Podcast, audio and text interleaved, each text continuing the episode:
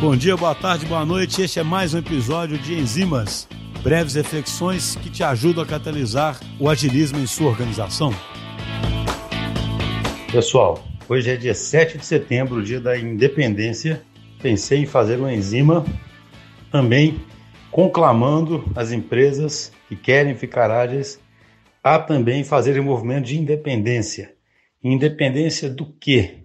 Olha, eu vou te falar o seguinte: apesar da gente estar em 2020, apesar da gente estar em plena transformação digital, apesar de todo mundo entender que se deve gerar valor continuamente, apesar de todo mundo entender que você tem que ter times que consigam tomar decisões, times que consigam procurar resultados, a maior parte das empresas não consegue ficar independente da maldição do escopo.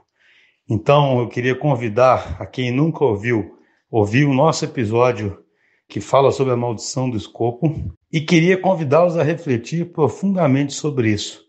O escopo, gente, já começa a tornar o comportamento do time completamente inadequado, pois ao invés de ter um time que procura entender o negócio, procura aumentar a sua responsabilidade para saber como é que gera resultados, você tem um time que procura entender exatamente qual escopo tem que ser entregue para simplesmente entregar aquilo e lavar as mãos.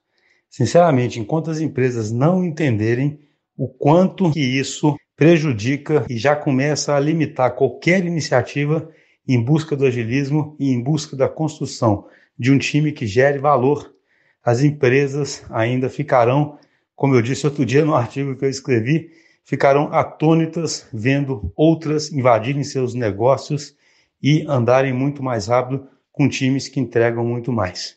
Como eu disse no começo, vamos aproveitar que é o dia da independência e declarar a independência dos times para procurarem resultados a independência dos times para entenderem o negócio da empresa, para gerarem valor e para fazerem experimentações e para enterrarem definitivamente o maldito escopo.